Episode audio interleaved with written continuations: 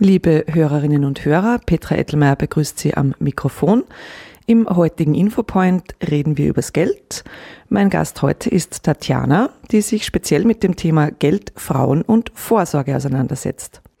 Hallo Tatjana, würdest du dich bitte bei unseren Hörerinnen und Hörern vorstellen? Ja, hallo, liebe Hörerinnen und Hörer. Vielen Dank, liebe Petra, für die Einladung. Äh, wie die Petra bereits erwähnt hat, ist mein Name Tatjana Galstra und ursprünglich komme ich aus Windischgasten aus Oberösterreich. Über Umwege und diverse Ausbildungen habe ich meinen Weg über Sydney, Australien äh, geführt, wo ich auch das College besucht habe. Und dann zurück in Kärnten auf der Universität Klagenfurt meine Abschlüsse in Wirtschaft und Recht und BWL äh, gemacht habe. Und nun bin ich eben seit knapp fünf Jahren äh, in Irten gelandet. Tatjana, warum genau Geld und Frauen? Wann hast du angefangen, dich mit diesem Thema genau auseinanderzusetzen? Gezwungenermaßen eigentlich seit meinem achten Lebensjahr. Meine Eltern, vor allem meiner Mama, war das irrsinnig wichtig, den Umgang uns Kindern mit Geld einfach beizubringen. Ab dem Zeitpunkt haben wir auch im Taschengeld gekriegt und da habe ich dann ein Einnahmen- und Ausgabenheft äh, führen müssen und hat am Ende des Monats äh, die Rechnung nicht gestimmt hat es eben weniger Taschengeld gegeben oder bei grob fahrlässigen Fehlern hat uns die Mama teilweise auch dann ganz das Taschengeld gestrichen. Aber dank meinen Überredungskünsten ist das Gott sei Dank äh, nicht so oft vorgekommen. Und damals habe ich ehrlicherweise einfach noch nicht den Sinn dahinter gesehen. Heute ist es natürlich anders. Meine Mama hat uns immer gesagt, das Geld ist mit Sicherheit nicht das Wichtigste im Leben. Aber ohne geht es halt leider auch nicht. Wenn man mit Geld gut umgehen kann, braucht man nicht reich zu sein um sich einfach den schönen Dingen des Lebens zu widmen, äh, wie zum Beispiel die Familie. Aber dann braucht man auch keine finanziellen Sorgen zu haben.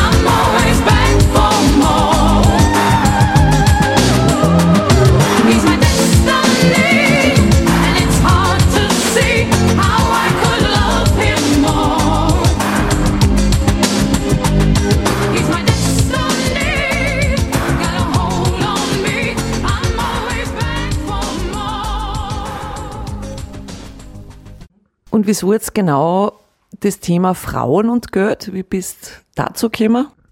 So richtig interessant sind die beiden Themen in Kombination für mich waren äh, in den letzten Jahren, seit ich selber Mama geworden bin. Davor war es sicher auch ein Thema, aber seit dem Zeitpunkt habe ich erst richtig verstanden, was meine Mama, meine Oma, aber auch meine Gudi mir diesbezüglich einfach mit auf den, auf den Weg geben wollten. Drei so unterschiedliche Frauen und so unterschiedlich waren oder sahen ihre finanziellen Lagen und auch der Umgang mit Geld. Warum ist dir wichtig, Frauen auf den Umgang oder den richtigen Umgang mit Geld hinzuweisen? Weil jede Lebenssituation total unterschiedlich ist. Aber es gibt sehr oft einen gemeinsamen Nenner. Eben, das ist das Geld. Anhand von drei kurzen Beispielen möchte ich euch das kurz skizzieren.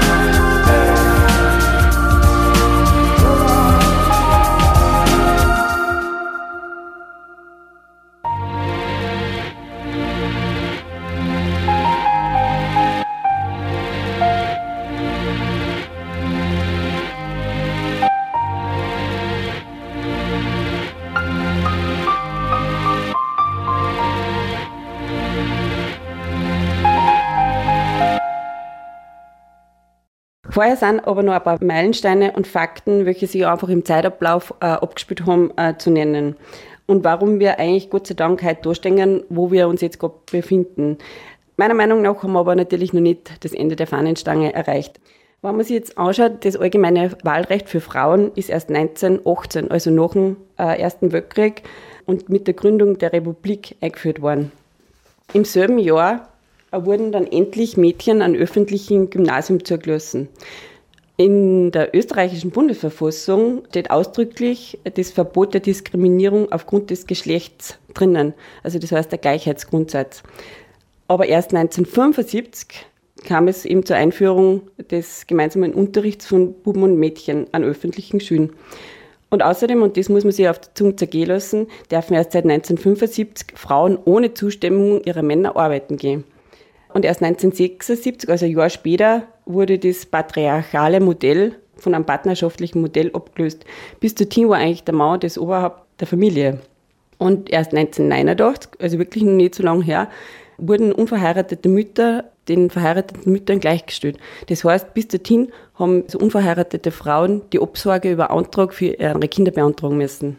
Und ich persönlich bin den vorherigen Generationen, vor allem hier den Frauen, sehr dankbar, die was eigentlich für unsere Rechte, die was wir heute haben, äh, eingetreten sind und für uns diese erkämpft haben. Zum Beispiel meine Oma wurde im 1935 in Wien geboren. Zur damaligen Zeit war es eigentlich nicht selbstverständlich für eine Frau zu maturieren. Im Jahr 53 hat sie die Matura bestanden und wollte eigentlich Finanzmathematik studieren. Aber dann ist ja halt mein Opa dazwischen gekommen. Sie hat dann bei der Postsparkasse nach der Matura zum Arbeiten angefangen, äh, um eben das gemeinsame Haus, das sie in Irting gebaut haben, auch mitfinanzieren zu können. Als das Haus fertiggestellt war und sie verheiratet waren, war meine Oma dann aber nicht mehr, nicht nur mehr, aber war halt dann offiziell äh, Hausfrau und Mutter. Und was mir immer so gefallen hat als Kind, mein Opa hat immer gesagt, ich bringe das Geld heim, aber Finanzministerin ist meine Frau.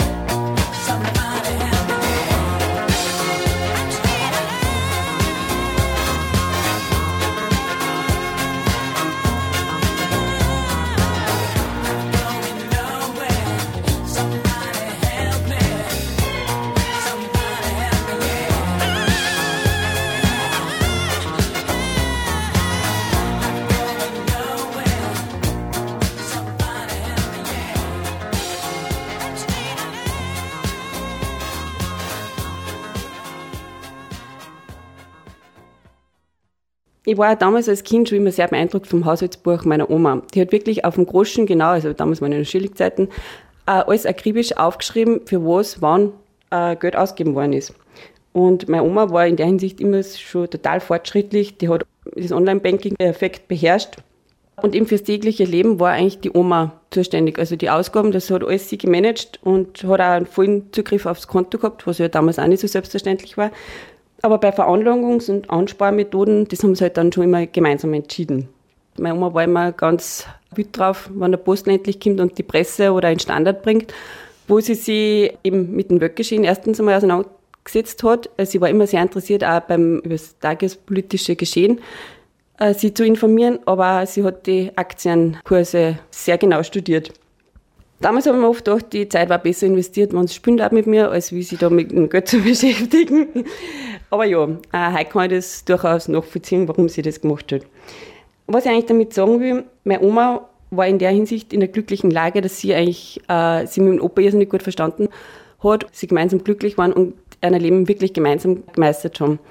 Mein Opa ist dann vor meiner Oma verstorben es war für meine Oma in der Hinsicht Glück, dass mein Opa zu Lebzeiten wirklich sehr gut verdient hat und die Oma dann die Witwenpension äh, gekriegt hat und die war dementsprechend hoch damals. Eine andere Geschichte ist zum Beispiel meine Godi, die ist 1949 auf die Welt gekommen, hat eben eine Lehre machen können, hat einige Jahre eben gearbeitet, hat dann drei Kinder gekriegt und war mit, mit Leidenschaft einfach Hausfrau und Mutter. Magedi ist im Arbeiten gegangen und hat das Geld heimgebracht. Sie hat sich ehrenamtlich, also unentgeltlich sehr engagiert bei diversen Vereinen, bei Schulveranstaltungen, in der Gemeinde, ja, bei vielen verschiedenen Dingen einfach. Ähm, sie war immer herzliche Gastgeberin und war über, überall ein gern gesehener Gast. Mehr oder weniger die perfekte Familie. Mein Godi hat dann erst wieder zum Arbeiten angefangen, als die Kinder mehr oder weniger außer Haus waren und die ist auch eigentlich nur Teilzeit. Und dann ist eben, wie das Leben oft so spült, muss daherkommen mit dem, was sie nicht gerechnet hat. Magedi hat sich von ihr scheiden lassen. Da war sie so um die 50. Und dann hat Magedi natürlich auch Vollzeit arbeiten müssen. Natürlich mit der Pension ist sie das, äh, die Berechnungsjahre dann natürlich nicht ausgegangen und heute lebt sie von der Mindestpension. Und sie hat uns immer wieder gesagt, Dirndl, Schatz, dass euch für die Zukunft was auf die Zeiten liegt. Und auch bei vielen Freundinnen äh, und Bekannten ist in den letzten Jahren einfach, also der gemeinsame Lebensplan oft leider äh, nicht aufgegangen, dass mit dem Kindesvater einfach zusammenbleiben und sie finanziell das gemeinsam meistern. Und sind dann nicht nur vor dem Scherbenhaufen ihrer Beziehung gestanden, sondern auch äh, vor einem finanziellen Scherbenhaufen. Besonders schlimm trifft es halt dann Frauen, die was auch beeinträchtigte Kinder haben oder so. Aus dem Grund möchte ich eigentlich alle Frauen aufmerksam machen, sie jetzt schon mit einer finanziellen Angelegenheiten auseinanderzusetzen. Eben die Belastung bei gescheiterten Beziehungen sind sehr groß und wenn dann die finanziellen Sorgen auch noch dazu kommen, ja, äh, eben Geldsorgen wirken sehr negativ auf die Gesundheit aus. Und in solchen Situationen brauchen aber die Kinder einfach Halt. Und wenn es dann die, ist wurscht jetzt, ob Mama oder Papa nicht gut geht, meistens trifft es halt eher die Frauen, dass man ihnen da Sicherheit geben kann.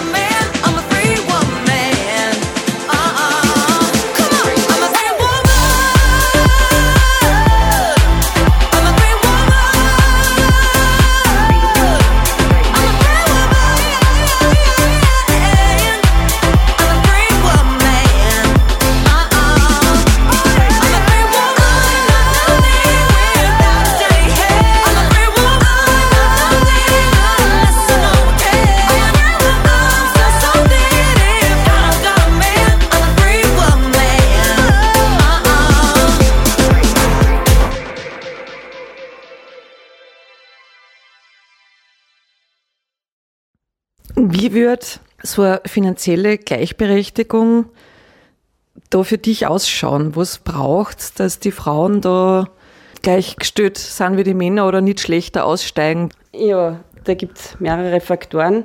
Erstens einmal ist auch der Einkommensunterschied, der eine Rolle spielt.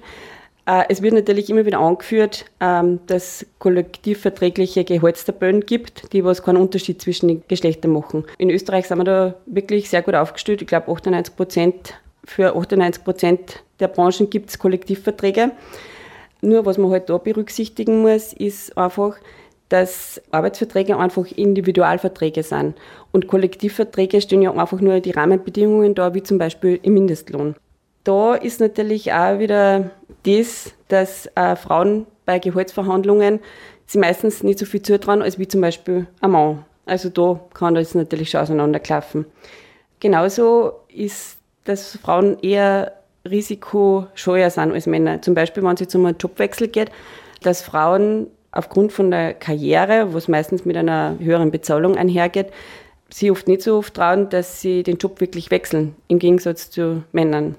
Und interessant ich auch immer wieder Medienberichte und die darauffolgenden Statements von Politikerinnen und Politikern, wenn man sich die rückläufige Fertilitätsrate in Österreich anschaut. Äh, Im Jahr 2020 ist die auf 1,4 Kinder pro Frau gesunken. Die Geburtenrate in Österreich war im Jahr 2020 negativ. Das heißt, es sind mehr Leute gestorben, als Kinder geboren wurden.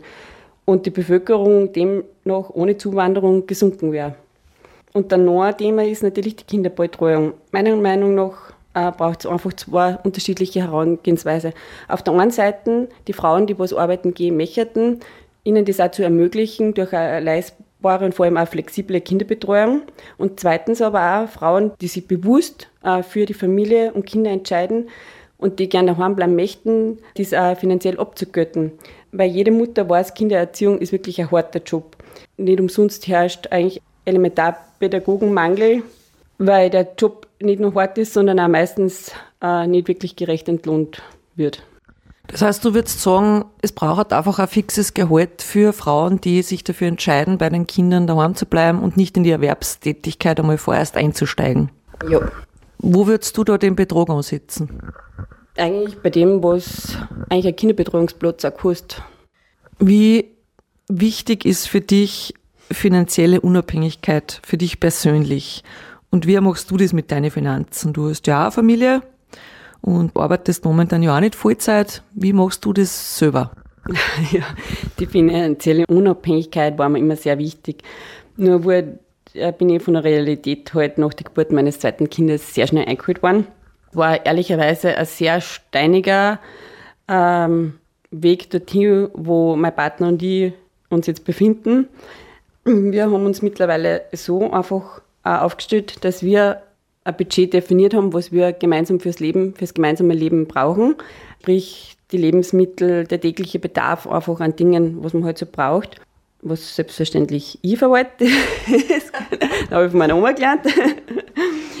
Äh, Aber so wie bei Urlauben und anderen Dingen, die Kinder äh, einfach benötigen, da sprechen wir vorab drüber. Und jeder beteiligt sich einfach nach seinen finanziellen Möglichkeiten. Vorsorgen tut aber jeder für sich selber. Bei den Kindern da wir das auch gemeinsam eben noch jeder nach seinen finanziellen Möglichkeiten. Aber du wirst ja jetzt wahrscheinlich weniger vorsorgen können für deine Pension wie dein Mann. Ja, die letzten Jahre war das tatsächlich der Fall. Eben, wie gesagt, der Weg war sehr steinig. Wir haben da sehr viele Diskussionen gehabt.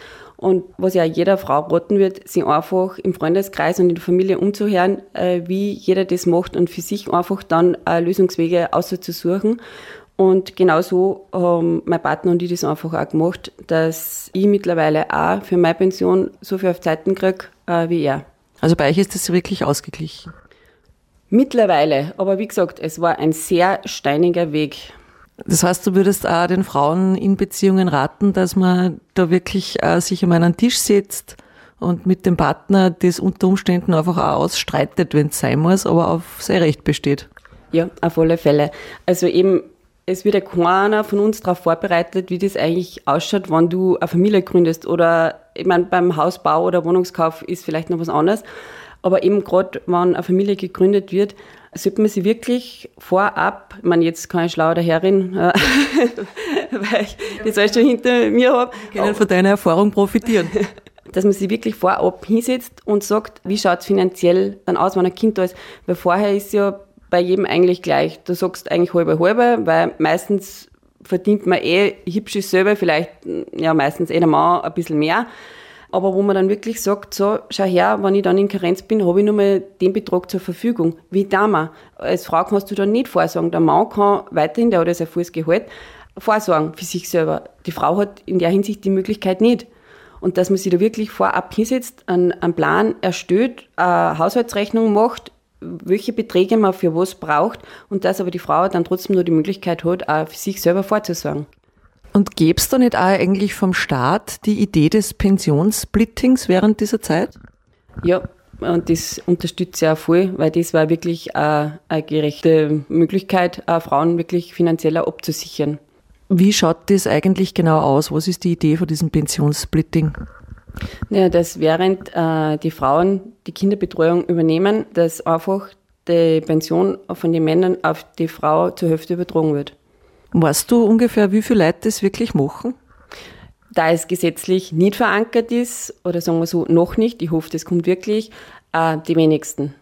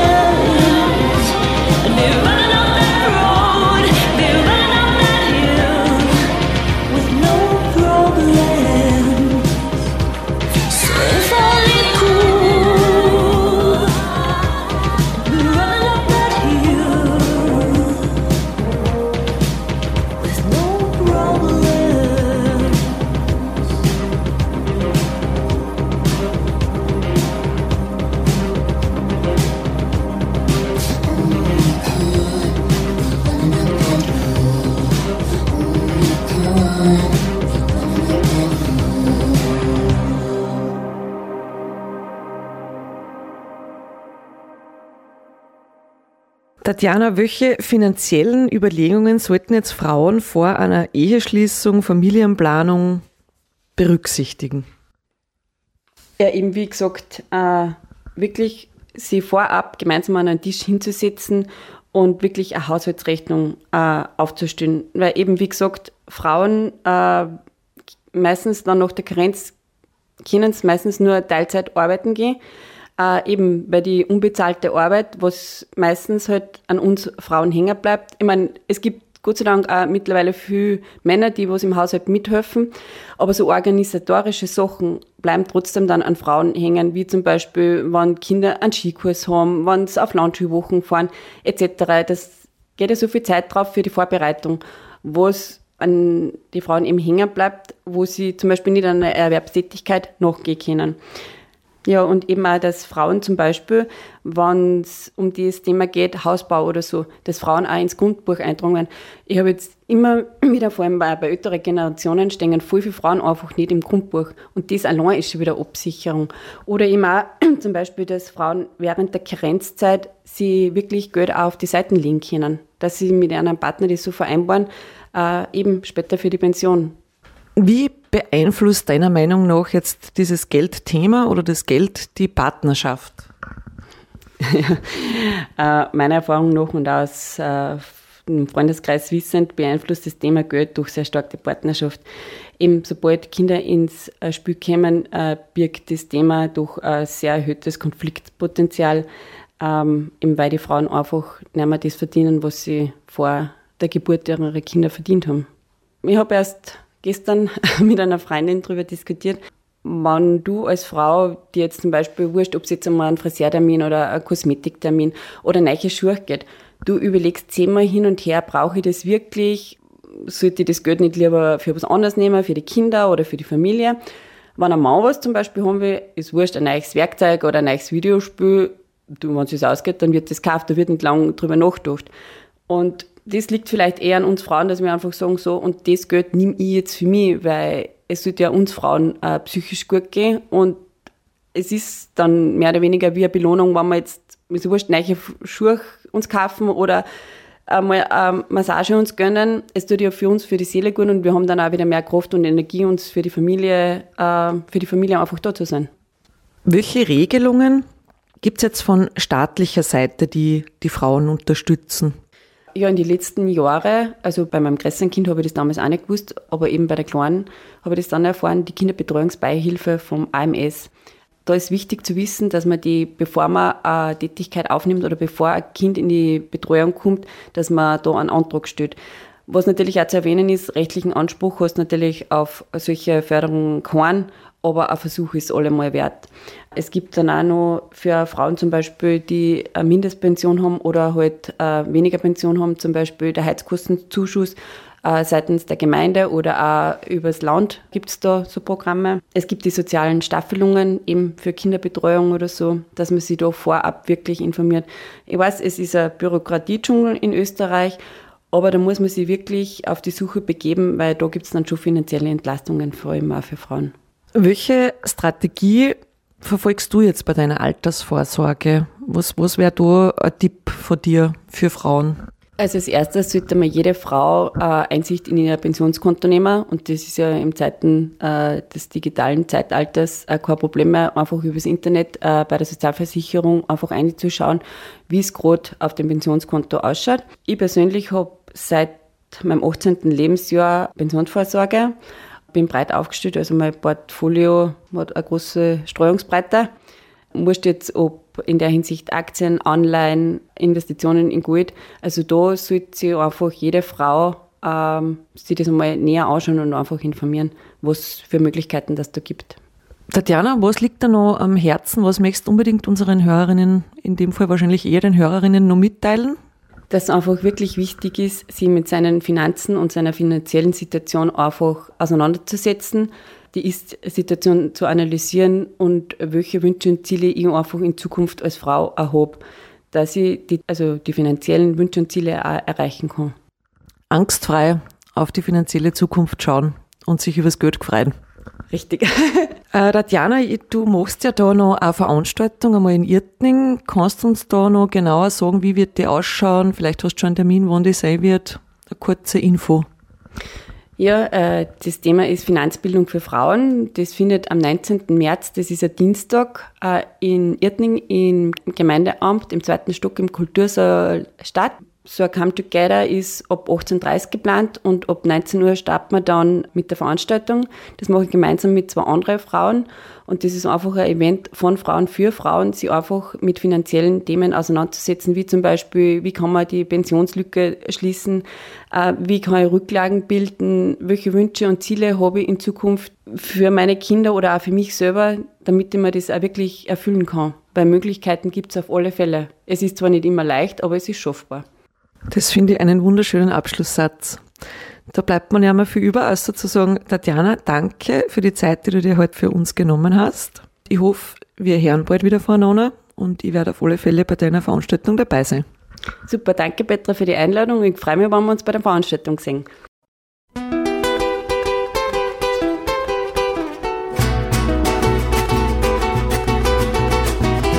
Soy un hombre muy gusta lo mejor.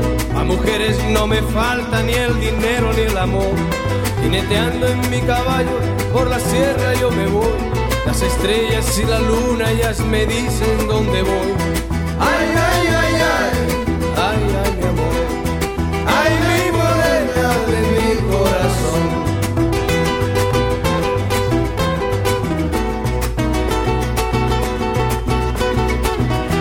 Me gusta tocar guitarra, me gusta cantar el son.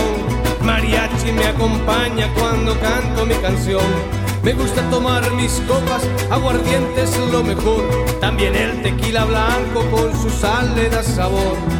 Ay, ay, ay, ay, ay, ay, mi amor. Ay, mi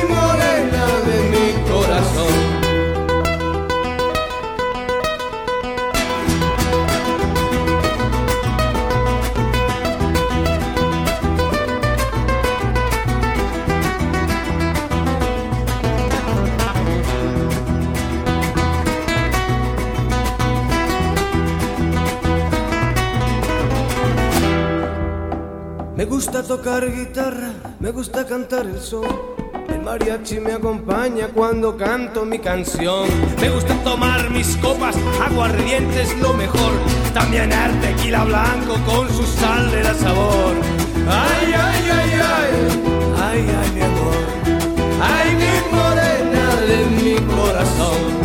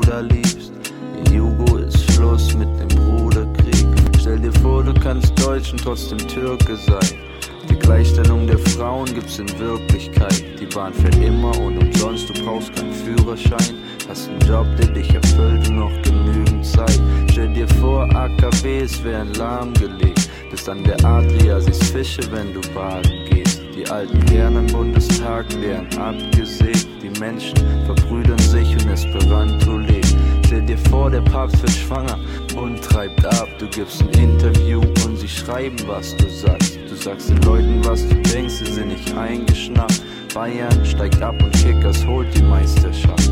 Stell dir vor, im Platten B, ging's nicht um Profit. In den Charts ist wenig Plastik, dafür viel Musik. Nur der coolste Rap-Sound beschallt die Republik. Kids kaufen Alben auf Vinyl statt auf Compact-Disc. Manchmal dreh ich mir ins Blab und fang an zu träumen. Nehm einen Stift und Papier und schreib einen Reim. Sitz am Fenster daheim, mal mir die schönsten Szenerien. Und der Wind bringt mir diese Melodie. Sing